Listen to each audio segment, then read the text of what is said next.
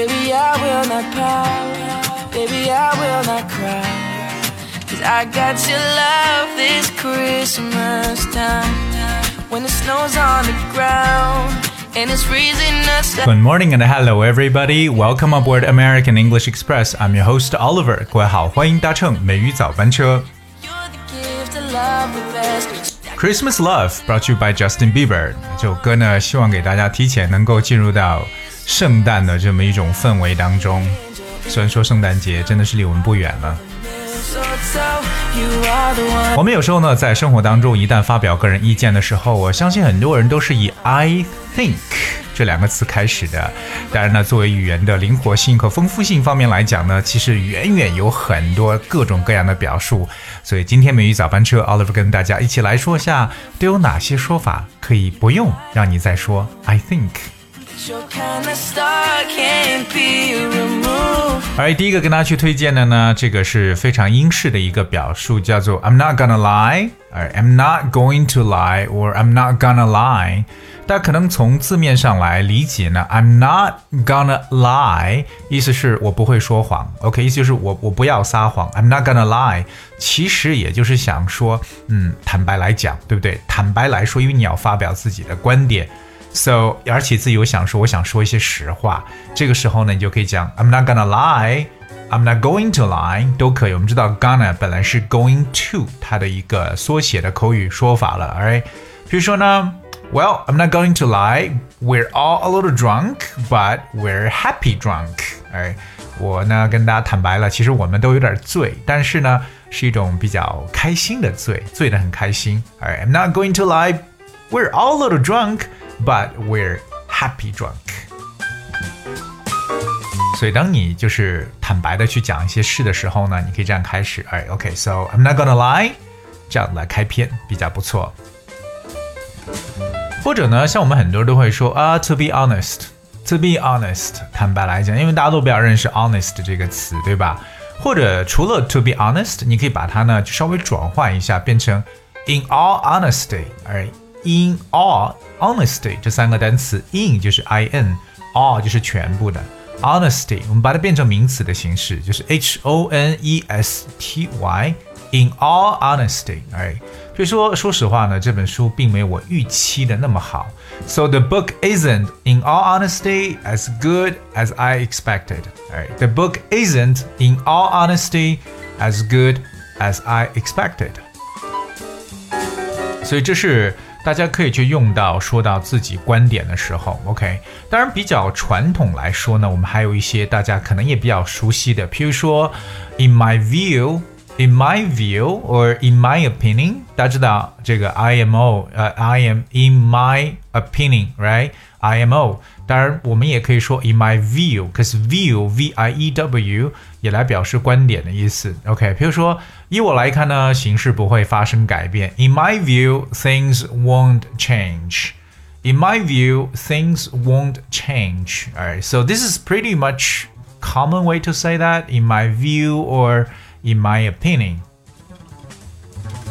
在口语中，我们可以稍微的呃，也可以把它改变一下，like as far as I can tell, as far as I can tell 这么一个短语也是可以的。而这个 tell 千万不是告诉的意思，这个 tell 也相当于说 as far as I can say，就我能够去说的，或者说以我而言会是什么样子。OK，所以说呢，就我而言呢，我个人感觉这个房子可能不值这么多钱，他们这个要价有点高了。Alright, so as far as I can tell, the house isn't worth the price they're asking.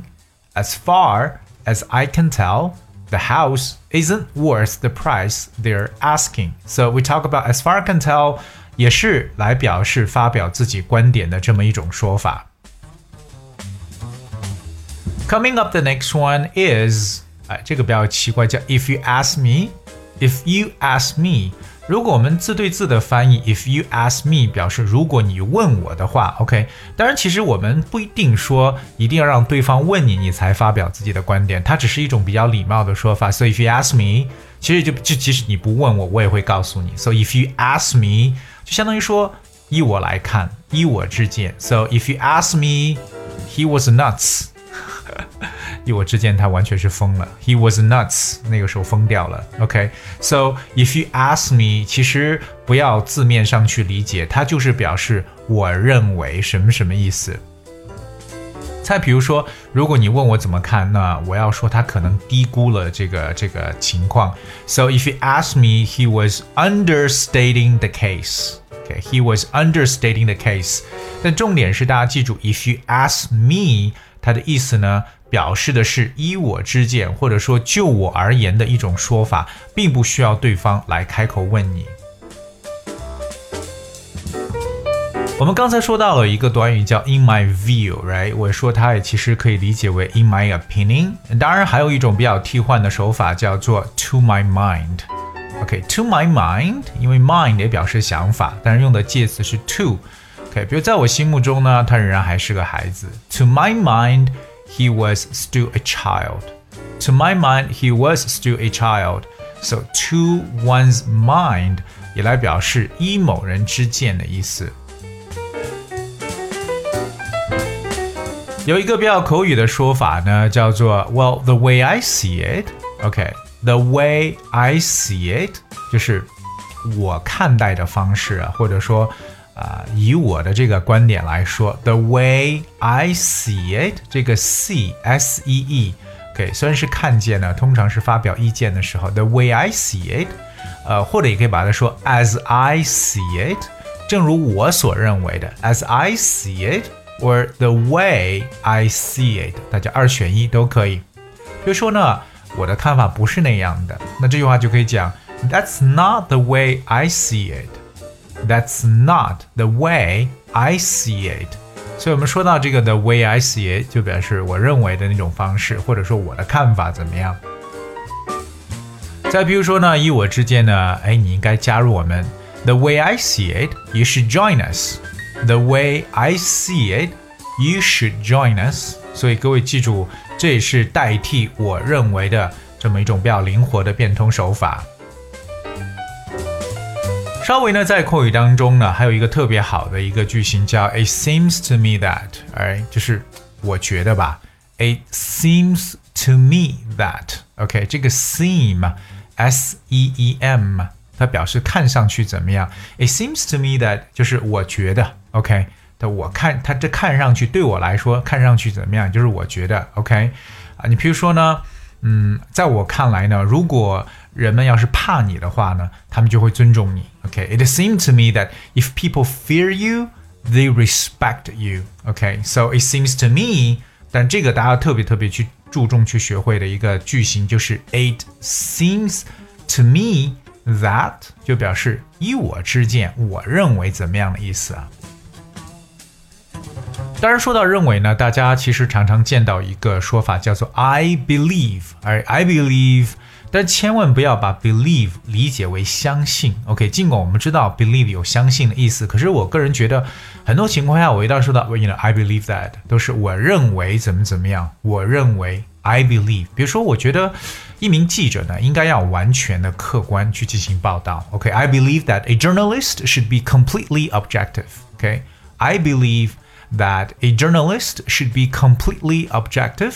所以这个 I believe 啊、 呃，不要只是把它狭义的理解为我相信，它有表示我认为的意思。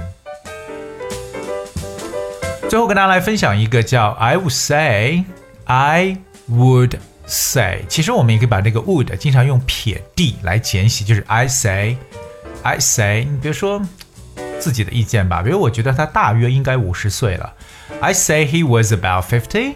I would say he was about fifty。这个的发的非常的轻，不要读成 I d say，没有这样读的。I say he was about fifty，或者你就直接把它用成原形的方式，那就是 I would say。Alright, so I would say he was about fifty. 今天跟大家分享了这些啊， 不用老是说 I think 的一些代替的说法，还很多的。什么 I'm not gonna lie to you. In all honesty, in my view, in my opinion, as far as I can tell, if you ask me, to my mind, uh, you know, the way I see it, it seems to me that I believe, I would say 等等，真的是。 太多了，大家呢好好的来进行复习，语言呢还是要不断的去练习，才能有更多的进步。 今天真的是很有 Christmas 的氛围呢，所以晚呃节目最后呢也送上大家一首来自 Ariana Grande 的歌曲 Last Christmas. Hope you guys enjoyed and thank you so much for tuning. I will see you tomorrow.